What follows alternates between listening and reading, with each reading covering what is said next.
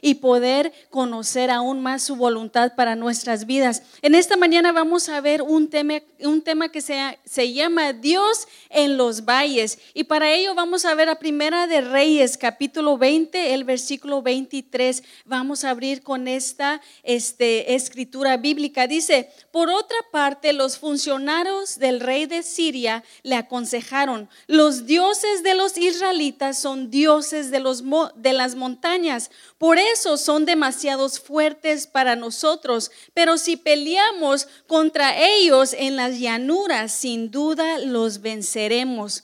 En esta parte de la historia en la Biblia, el rey de Siria, que era un enemigo del rey este de Israel, se levantó en contra del pueblo de Israel se levantó en contra de ellos. Él juntamente con 32 reyes que tenía como aliados, se levantaron con todos sus ejércitos con todos sus soldados para poder ir en contra de Israel. Entonces, para él se le miraba muy fácil. Dijo, nosotros tenemos mucha gente, mucho soldado, nosotros seguramente vamos a ganar fácilmente a Israel. Pero si vemos la historia, versículo 19 este, al 21, seguimos leyendo, dice, los siervos de los jefes salieron de la ciudad y tras ellos salió todo el ejército y trabaron combate unos contra otros pero los israelitas hicieron huir a los sirios y los persiguieron. Entonces el rey Benadad de Siria montó en un caballo y escapó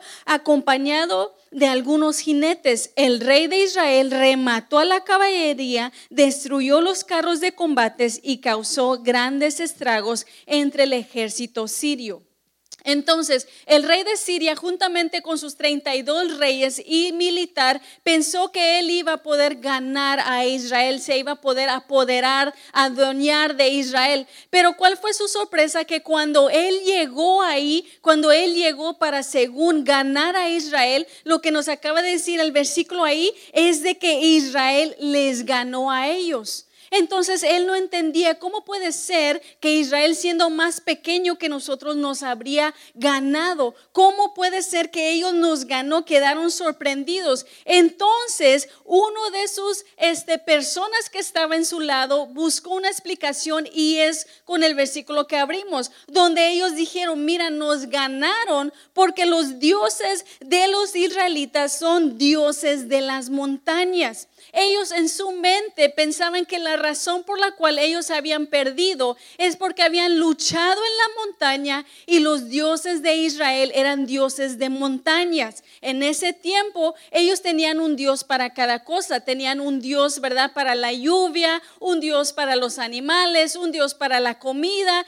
Entonces ellos pensaban que el dios de Israel era un dios de las montañas. Entonces, en su forma de pensar, ¿qué dice ahí? Dijeron, por eso son demasiados fuertes para nosotros.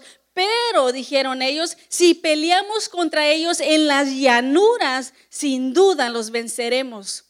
Entonces ellos estaban diciendo, el Dios de Israel solamente es Dios de las montañas. Vamos a mover, vamos a pelear contra ellos en las llanuras, ¿verdad? En los llanos, en donde todo está parejo. Seguro, el Dios de ellos, que es Dios de las montañas, no es Dios de ellos en las llanuras, ¿verdad? Si Él estuvo con ellos en las montañas, pues Él no puede estar con ellos en las llanuras. Entonces vamos a pelear con ellos en las llanuras y que dice, seguramente los vamos a vencer. Entonces ellos no sabían que el Dios de Israel no solamente es un Dios en las montañas, sino que también Él es un Dios en las llanuras y de hecho también Él es el Dios en los valles. Sí, entonces en nuestras vidas vamos a pasar momentos de montañas en nuestras vidas. ¿Cuáles son las montañas de nuestras vidas? Donde todo va bien, donde todo está perfecto, donde hay dinero, hay finanzas. De hecho, estamos trabajando overtime, ¿verdad? Estamos metiendo horas. Tenemos, de hecho, un poco este, guardado en, el, en la cuenta del banco. Esas son las montañas de nuestra vida. Cuando hay salud, ¿verdad? Cuando nos sentimos bien, la familia está bien el matrimonio está bien, la carrera va muy bien, este, tenemos buenas noticias, todo está alegre, contento, feliz. Esas son las montañas de nuestras vidas. A eso nos encanta a nosotros, ¿verdad? Estar en la cima, estar arriba, donde todo está muy bonito, feliz, estamos seguros, donde decimos Dios es bueno, ¿verdad? Dios ha sido bueno, todo está bien, todo está perfecto, esta vida es increíble. Esos son las montañas de nuestra vida,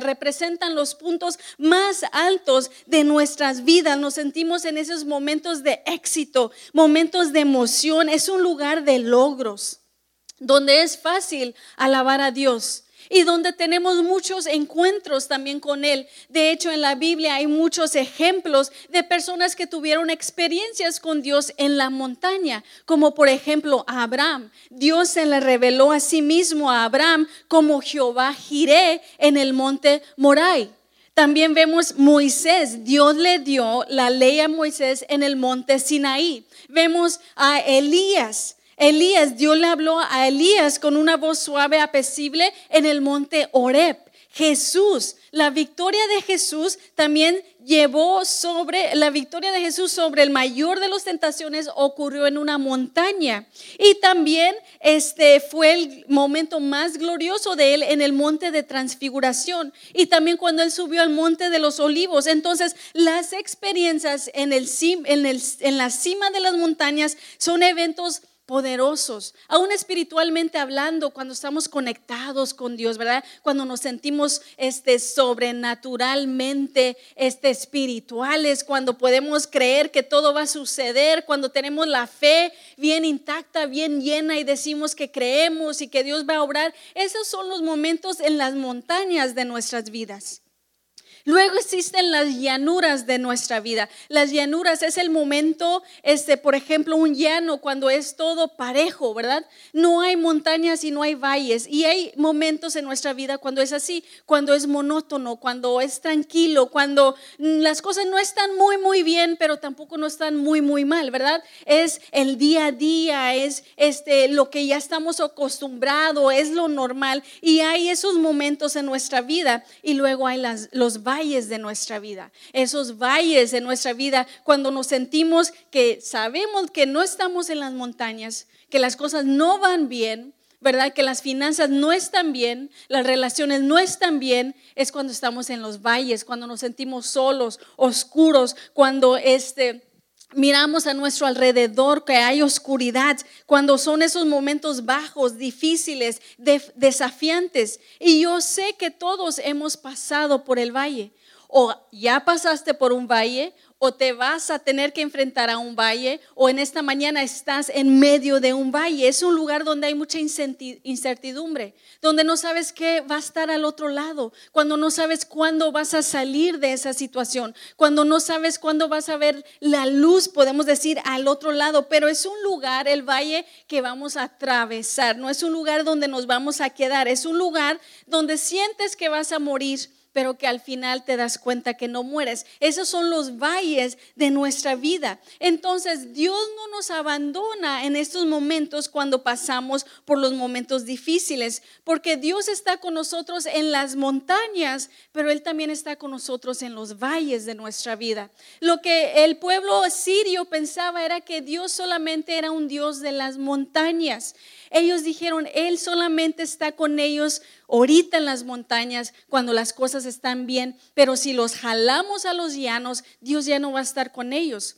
Y esa es una mentira que el enemigo muchas veces llega a llenar a nuestra mente. Llega el enemigo y dice, ahorita que todo está bien es porque Dios está contigo. Tú tienes su favor, ¿verdad? Mira, tú tienes salud porque Dios está contigo. Pero si algo te fuera a pasar o si algo te pasa, Dios ya no está contigo. Y es lo que sucedemos a pensar, ¿verdad? Cuando pasamos por ese valle, ¿qué pensamos? Que Dios ya no es bueno, que Dios ya no me ama, que Dios ya no va a proveer para mí, que Dios ya no me va a sanar, que ya no hay esperanza. Pensamos que Dios solamente es el Dios de las montañas y pensamos que Él no es Dios en los valles. Y eso es lo que pensaba el pueblo sirio. Pero si vemos en Salmos capítulo 23, el versículo 4 dice, aunque ande en valle de sombra de muerte, no temeré mal alguno porque tú estarás conmigo. Tu vara y tu callado me infundirán aliento. Entonces, el Dios que está contigo en la montaña, en tus momentos buenos, en tus momentos donde todo va bien, donde hay finanzas, donde la relación está bien, cuando la familia está bien, ese mismo Dios que está contigo en los momentos buenos es el mismo Dios que está contigo en los momentos difíciles, los momentos de dolor, donde hay lágrimas, donde tú gritas, donde hay llanto, donde no entiende la situación. Es el mismo Dios, Él no te ha dejado. Pero ¿qué es lo que pasó? Que el pueblo sirio, el pueblo de Siria, este, mm, calculó muy mal, calculó muy mal. Ellos, su manera de pensar, no vamos a ganar, vamos a moverlos. Entonces, los enemigos del pueblo de Dios cometieron un grave error de cálculo. Ellos habían perdido la batalla contra los israelitas, incluso con sus 32 reyes. Era una batalla que habían perdido terriblemente, porque como tú vas a tener 32 reyes, cada quien de esos reyes con sus militares, miles de soldados y todavía que te gane el pueblo tan pequeño de Israel? Habían calculado muy, muy mal, pero tenían ahora su idea de que supuestamente era porque ellos pelearon allá en las montañas. Pero si vemos Primera de Reyes capítulo 20, el versículo 25, Después de que ellos pierden, le dan este consejo al rey de Siria. Le dijeron, también debes reponer el ejército que perdiste, jinete por jinete y carro por carro. Entonces volveremos a luchar contra los israelitas en las llanuras y con toda seguridad los venceremos. Y el rey siguió el consejo. Ok, pelearon, perdieron, hicieron cuentas por qué perdimos, qué pasó, qué sucedió. Le dijeron, porque el rey de los israelitas, el rey de montañas, pero ¿sabes qué? No nos vamos a dejar vencer. Al siguiente año vamos a volver a luchar contra ellos. Y le dicen al rey, repone el ejército que perdiste. Por cada soldado que perdiste, agarra un soldado nuevo. Por cada ah, carro que perdiste, agarra un carro nuevo, dice, y volveremos a luchar contra ellos en las llanuras. O sea, los vamos a ganar porque les vamos a ganar, ¿sí? Vamos a darles guerra, vamos a luchar otra vez con ellos, porque ellos seguían pensando una vez más que el, que el Dios de Israel estaba limitado. Ellos eso pensaban. Ellos pensaban que Dios era limitado, que solamente estaba limitado a las montañas. Ellos no pensaban que Dios es el Dios todopoderoso, que no importa si estás en la montaña, en el valle, en el río, donde quiera que estés, que Él está ahí contigo. Entonces ellos estaban limitando a Dios a un solo lugar. Entonces veamos que sigue la historia diciendo el versículo 26. Un año después, Benadad pasó revista al ejército sirio y marchó hasta Fec para pelear contra Israel. Entonces, perdieron, recuperaron eh, las fuerzas, pasó un año y dijeron, vamos a ir otra vez a pelear contra Israel. Entonces dice que marchó para pelear contra Israel. También los israelitas pasaron revista, se abastecieron de víveres y marcharon al encuentro de los sirios. Acamparon frente al campamento sirio como si fueran dos pequeños rebaños de cabras. Los sirios, en cambio, cubrían toda la llanura. ¿Ok? Entonces otra vez los sirios dijeron, vamos a ir a luchar. Pasó un año y van ellos marchando en contra de los israelitas. Y dice que el pueblo israelita o el militar israelita era como dos pequeños rebaños de cabras. Eran poquitos, podemos decir. Pero dice que los sirios cubrían toda la llanura. O sea, hasta donde tus ojos podían ver eran militares, era el ejército. Ahora definitivamente pensaban los sirios, vamos a ganar, porque mira todo lo que somos nosotros y lo que son ellos, no son muchos, y además no estamos en las montañas y aquí el Dios de ellos no los va a ayudar.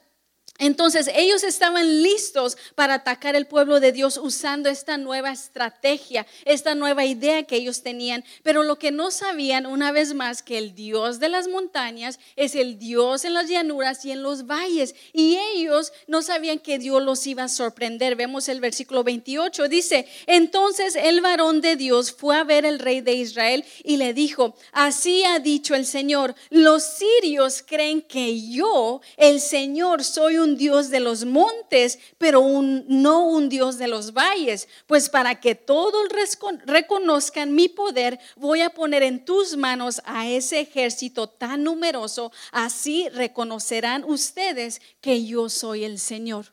Entonces Dios los había escuchado todo ese tiempo. Dios había escuchado cómo los sirios, por por poder, podemos decir por su ignorancia de pensar de que Dios solamente era Dios de las montañas, comenzaron a hablar mal de Dios y diciendo, pues nosotros, ¿verdad? Vamos a ganar a los israelitas. Y Dios dijo ahí, ellos piensan que yo soy un Dios solamente de los montes.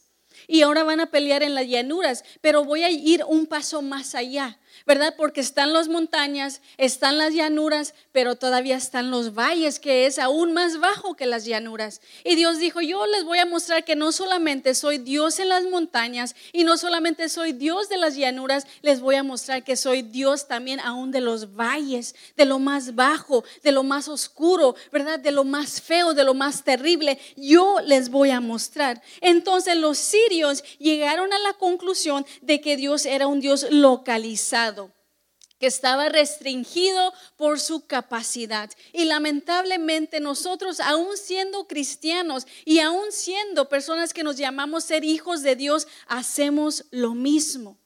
Hacemos lo mismo porque pensamos que Dios solamente es bueno en los momentos buenos. Pensamos que Dios solamente está conmigo cuando las cosas van bien. Pensamos que vamos a alabar y adorar y vamos a la iglesia y vamos a hacer todo bueno para Dios porque Dios ha sido bueno. Pero el momento en que las cosas van mal, el momento en que recibimos esa mala noticia, el momento en que vemos este, lo que el doctor nos está diciendo, en ese momento pensamos, Dios ya me dejó. Dios ya me abandonó. Dios ya no es bueno, Dios ya no me ama, Dios ya no me quiere, Dios ya no está conmigo. Y pensamos que tenemos que pasar por el valle solos. Pensamos que tenemos que estar escondidos dentro del valle solos. Pero si reconocemos quién es Dios realmente, el día de hoy tenemos que reconocer que Dios es Dios en tus montañas y Dios es Dios en tus valles también, en tus momentos de dolor. No debes de restringir a Dios como lo hicieron los sirios. No debes de decir Dios solamente es bueno cuando las cosas van bien. No limites a Dios. No limites a Dios aún en medio del pronóstico, en medio de este, tu situación de salud, en medio de tus finanzas, en medio de tu familia, de las relaciones entre tus hijos o tu matrimonio. No pongas ese límite de decir es que Dios no me puede ayudar. ¿Verdad? Es que Dios no, no sabe cómo hacer esto, es que Dios no sabe cómo hacer lo otro. No pongas esa restricción. Entonces los sirios calcularon muy mal. Ellos entonces decidieron pelear contra los israelitas en los llanos pero Dios fue más allá y él dijo que no solamente era el Dios de los montes, de los llanos, sino también un Dios de los valles. El versículo 29 dice, ambos ejércitos acamparon durante siete días en el valle, uno frente al otro, y el séptimo día empezó la batalla. Se fueron de las montañas a los llanos y ahora dice que están ellos en los valles. ¿Y sabes cómo son los valles? En los valles, una vez más, es oscuro. Hay muchos animales feroces. En los valles hay mucho dolor. O sea, en ese tiempo especialmente bíblico, en ese tiempo era donde nadie quería pasar por el valle porque estaba oscuro. Porque no es como hoy en día que había luces, no es como hoy en día que había policías que te podían ayudar. El valle era donde tú sabías que alguien te iba a asaltar. Es como cuando vas a México y sabes que hay ciertas carreteras horarias que no quieres pasar porque tú sabes lo que hay ahí. Nadie quiere pasar por ahí. Es lo mismo el valle. Nadie quiere pasar por el valle porque ya sabes lo que hay ahí. Pero hay momentos que para poder llegar a donde Dios quiere que nosotros lleguemos, tenemos que pasar por el valle. no puedes sobrepasarlo, ¿verdad? No hay una vuelta, no hay otra manera, es el único camino. Entonces tenemos que cruzar por el valle. Y dice que ellos estaban acampados en el valle. En el valle Israel era superado en número. Estaba rodeado de enemigos. En el valle estaban completamente y totalmente indefensos porque parecían como dos pequeñas este, rebaños de ovejas, mientras los enemigos parecían aún mucho más grandes.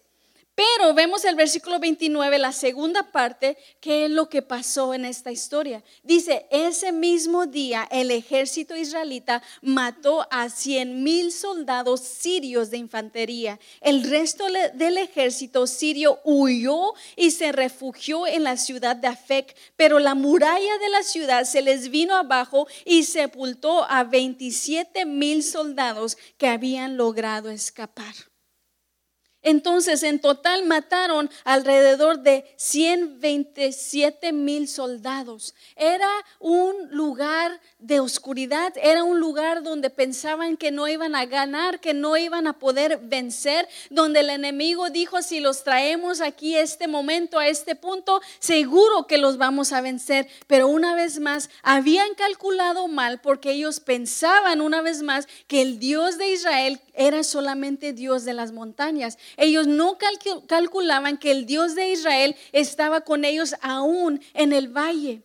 Muchas veces el enemigo de nuestras vidas, Satanás, piensa lo mismo de nosotros. O más bien nos hace pensar eso de nosotros mismos. Nos hace pensar, si él ahorita está en la montaña, deja ahorita lo bajo a los llanos y lo bajo al valle y vas a ver cómo lo voy a agarrar.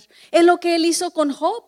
¿Verdad que le dijo a Dios, Job solamente te alaba porque todo va bien, te adora porque todo está pasando bien, pero vamos a bajárselos. Como dicen, vamos a bajarle unas rayitas a ver qué es lo que pasa, vamos a bajarlo al valle a ver cómo reacciona. Y es lo mismo que Él hace con nuestras vidas. Con nuestras vidas, Él mismo le dice a Dios, porque dice, ¿qué dice la Biblia? Que estuvo Satanás delante de Dios y le dijo, préstamelo préstame a Job para que yo te enseñe a ver realmente de qué está hecho. Y yo pienso que Él hace lo mismo de nuestras vidas, ¿verdad? A ver, préstame, préstame a esa persona a ver qué tal te sirve. Si le quitas el trabajo, a ver cómo reacciona, ¿verdad? Le quita la salud, le quita las finanzas, le quita los hijos, le quita los sueños, le quita la carrera, quítale todo. Mándalo de la montaña hasta el valle, mándalo hasta abajo y vamos a ver cómo reacciona. Y eso es entonces lo que el enemigo hace y eso lo que Él hace para nosotros en nuestra mente también, ¿verdad? Él nos hace pensar de que si todo está bien, Dios es bueno y si pasamos por el valle, Dios ya se olvidó de mí. Entonces, eso es lo que ellos habían pensado, pero Dios demostró que no es así. Dios demostró que Él aún en los momentos difíciles y feos y horribles, y cuando el enemigo aún es más grande que tú, cuando la situación es más grande que tú, cuando el pronóstico es más grande que tú, cuando las cosas están fuera de tu control, que Dios aún es bueno. Y dice entonces que ese día el ejército israelita mató a todos estos miles de soldados, porque Dios estaba con ellos y dice que los soldados que huyeron y se refugiaron en otra ciudad, ¿qué pasó? Dice que se les vino abajo la muralla de la ciudad, que los enemigos no iban a poder huir, no iban a poder este, solamente irse, sino que también iban a morir. Israel derrotó a sus enemigos en el valle.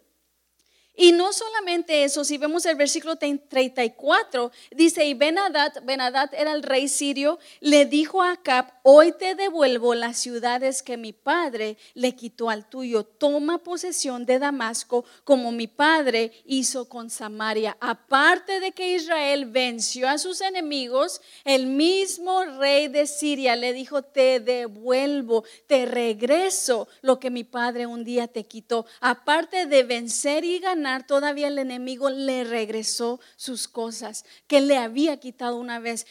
aplica eso para tu vida hoy, en esta mañana, espiritualmente hablando, ¿verdad? El enemigo... ¿Qué ha querido hacer con tu vida? Te ha querido hacer pensar una vez más que Dios no está contigo, que Dios te abandonó, que Él ya se olvidó de ti, que no hay manera de poder salir, que Él ya se ha olvidado de ti. Pero si tú sigues creyendo que Dios es el mismo Dios que estuvo contigo en las montañas, que es el mismo Dios que está contigo en los valles, tú vas a ver cómo Dios te va a sacar de ese valle. Y no solamente vas a ver cómo tú vas a vencer, sino lo que dice el versículo ahí, que dice que le dijo, hoy te devuelvo las ciudades. Vas a ver cómo el enemigo también te va a devolver lo que él un día te quitó, lo que un día te quitó tus sueños, tus anhelos, tus deseos, tus ganas de vivir, cómo él te quitó tu matrimonio, tus relaciones, tus hijos, tu negocio, si tú crees y confiesas de que Dios está contigo en tu vida, entonces Dios no está solamente contigo en las montañas, Él está contigo en los valles. Y los valles de nuestra vida, los valles son inevitables.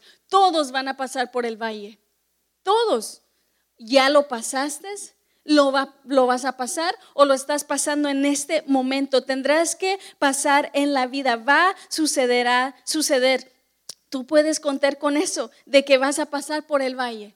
Y esa es la palabra, pasar. Solamente es pasar, no te vas a quedar ahí, no vas a morir ahí. Se siente que vas a morir, pero estás pasando. Entonces, los valles son inevitables. Todos vamos a pasar por los valles. Los valles son impredecibles. No puedes planificar.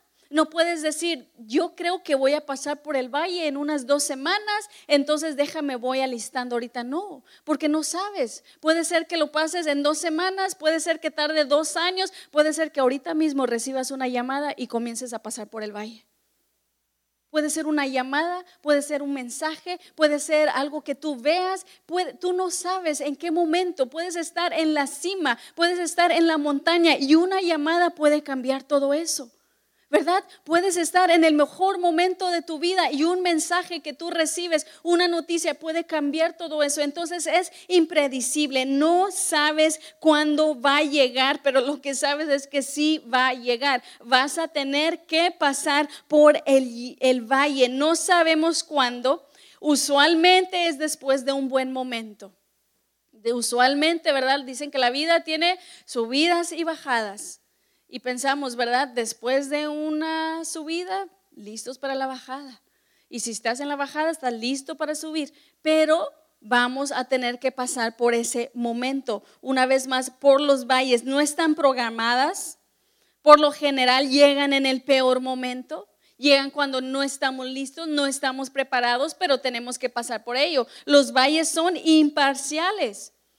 No le importa quién, todos tienen que pasar. Los ricos tienen que pasar, ¿verdad? Los buenos, los malos, los que viven aquí en Estados Unidos, los que viven en México, los que viven en el otro lado del mundo, todos tienen que pasar por algún tipo de valle en su vida. Son imparciales, o sea, le toca a todos. Nadie es inmunde, nadie se puede escapar de los problemas porque todo mundo tiene problemas. La gente buena, la gente mala. Dice este Mateo 5:45, que Dios hace salir su sol sobre malos y buenos y llover sobre justos y injustos, todos.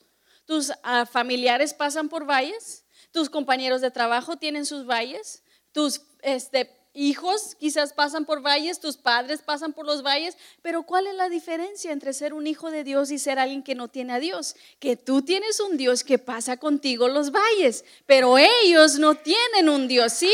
Entonces está esa esperanza de que tú tienes el Dios que está contigo en las montañas, pero Él también está contigo en los valles. Pero ¿qué tal tus familiares que no tienen a Dios?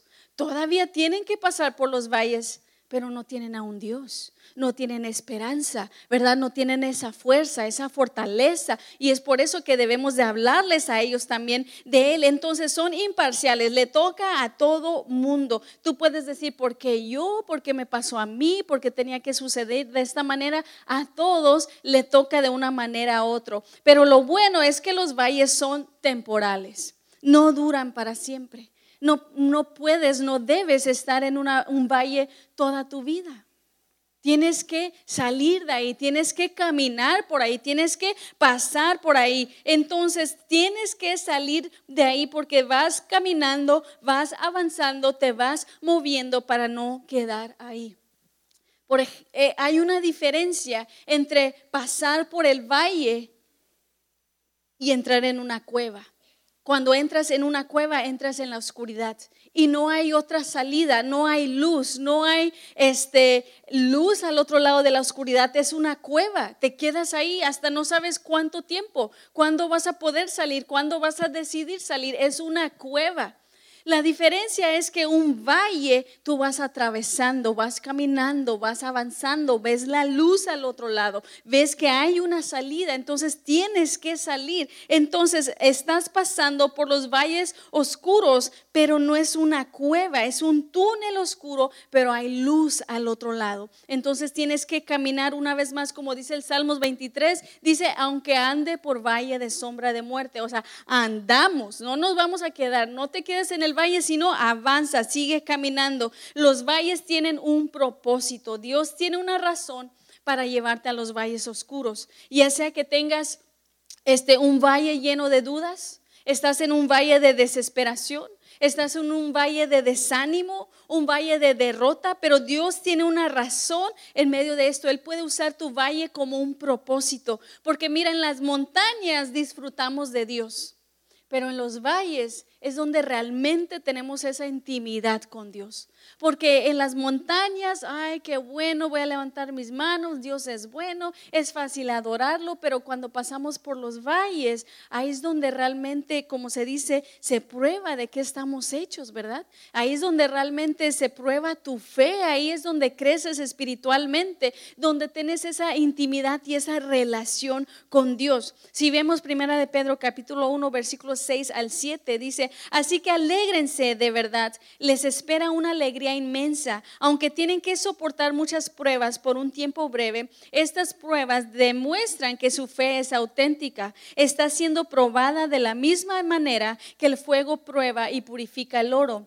Aunque la fe de ustedes es mucho más preciosa que el mismo oro, entonces su fe al permanecer firme en tantas pruebas les traerá mucha alabanza, gloria y honra en el día que Jesucristo sea revelado a todo el mundo. Entonces dice aquí que las pruebas demuestran que tu fe es auténtica.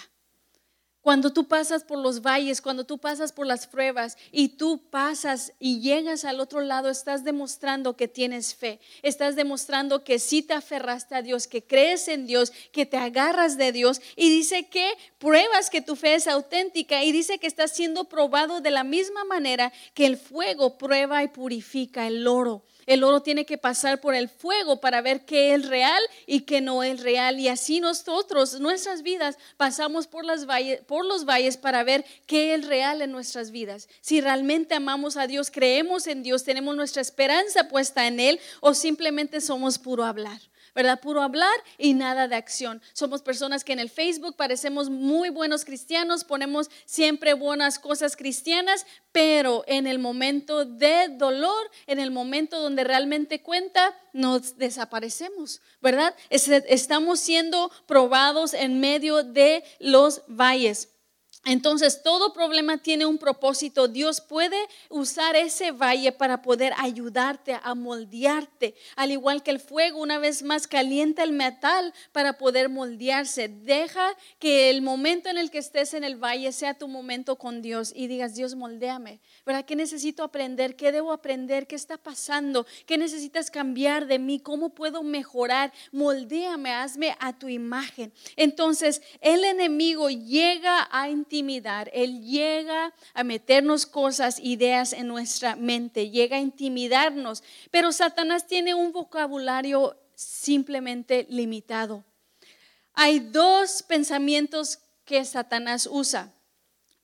Y estos dos pensamientos son los que más causa daño en nuestra vida, lo que más causa daño en nuestra mente y lo que más causa daño en nuestra vida espiritual. El primer pensamiento que él llega a decirnos es, no puedes, no puedes hacer eso, no lo puedes lograr, no puedes ser mejor, no puedes dejar esos hábitos, no puedes cortar esas adicciones, no puedes ser una mejor persona, no puedes ser un mejor esposo, no puedes ser una mejor madre, no puedes. Con esas simplemente dos palabras ya causó daños. Y la segunda, este, el segundo pensamiento que él llega también a meter en nuestra mente es Dios no lo hará.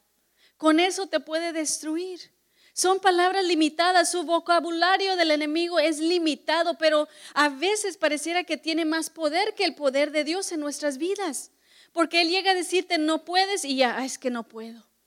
Aunque la Biblia dice todo lo contrario, el enemigo ya de decirte, Dios no lo va a hacer. ¿Y qué pensamos? Dios no lo va a hacer. Aunque acabamos de ver lo que Él es y lo que Él hace. Entonces, Él usa estas palabras, pero nosotros debemos de reconocer el poder de Dios en nuestras vidas y reconocer quién es Dios en nuestra vida. El enemigo llega atacar nuestra mente, llega a atacar sobre el carácter de Dios, nos hace dudar de quién es Dios en nuestras vidas, de lo que Él hace y puede hacer en nuestras vidas. Entonces puede ser que tú estés pasando, y ya vamos a terminar, pero puede ser que tú el día de hoy estés pasando por un valle o acabas de salir de un valle o vas a entrar a un valle. ¿Qué puedes hacer cuando estés pasando por un valle? En primer lugar, no te desanimes no te des por vencido, no tires la toalla, no te desanimes, que tengas esa esperanza de que Dios está contigo. Reconoce en esta mañana que Dios está contigo en las montañas y está contigo en los valles. No te desanimes. Salmos 23, 1, una vez más, aunque ande en valle de sombra de muerte, que dice, no temeré mal alguno porque tú estarás conmigo. Dios está contigo, caminando contigo los momentos de dolor, los momentos de tristeza, los momentos de preocupación, de angustia, de confusión, porque no sabe lo que va a pasar de confusión porque el doctor te dijo algo y tú ya buscaste en el Google y da un diagnóstico horrible, de confusión porque no sabes cómo van a reaccionar tus hijos, de confusión porque no sabes el futuro, ese momento de confusión porque no sabes qué es lo que va a pasar, pero dice la Biblia, no te desanimes porque Dios está contigo. En segundo lugar, confía en la presencia de Dios. Una vez más, dice que Dios está contigo en las montañas, en los llanos de tu vida y en los valles de tu vida. Él está contigo. Confía en la presencia de Dios. Y en tercer y último lugar, Satanás tiene un complot para tu vida, pero Dios tiene un plan. Sí, lo que el enemigo, dice la Biblia, lo que el enemigo intentó usar para mal, Dios lo usa para bien, para a los que los aman. Sí, entonces no importa lo que estás pasando en esta mañana, lo que vas a pasar, lo que tus hijos están pasando, la situación en la que tú te encuentras, puede ser que el enemigo parezca que tiene un complot, tiene una estrategia, voy a moverlo de la montaña a los llanos y luego lo voy a meter a los valles, le voy a quitar el trabajo, le voy a quitar las finanzas, ya viene Navidad, no va a poder comprar regalos, voy a cortarle las horas. Él tiene un complot, una estrategia, pero Dios tiene un plan. Sí, un plan, aun cuando tú no lo ves, aun cuando no puedes saber qué es lo que está pasando, Él está contigo. Entonces Dios es Dios en las montañas de tu vida y Él es Dios en los valles de tu vida. Te invito a que te pongas de pie y vamos a orar en esta mañana. Señor, gracias por tu palabra. Gracias porque siempre traes una palabra fresca a nuestras vidas. Siempre traes una palabra fresca a nuestros corazones. Tú traes una palabra precisa en el momento preciso porque tú ya sabías, Señor, lo que las personas estaban pasando en esta mañana. Tú ya sabías la palabra que se necesitaba hablar en esta mañana. Y hoy reconocemos que tú eres Dios no solamente en las montañas de nuestra vida, sino tú eres Dios en los valles de nuestra vida, Señor. Y reconocemos que tú estás con nosotros, tú caminas con nosotros. Y si hay alguien en esta mañana que no te tiene aún a ti como su Señor y Salvador, te pedimos que en esta mañana te puedan aceptar. Si tú no tienes a Jesús como tu Señor, como tu Salvador, si tú sientes que no tienes a alguien que va caminando contigo durante el valle,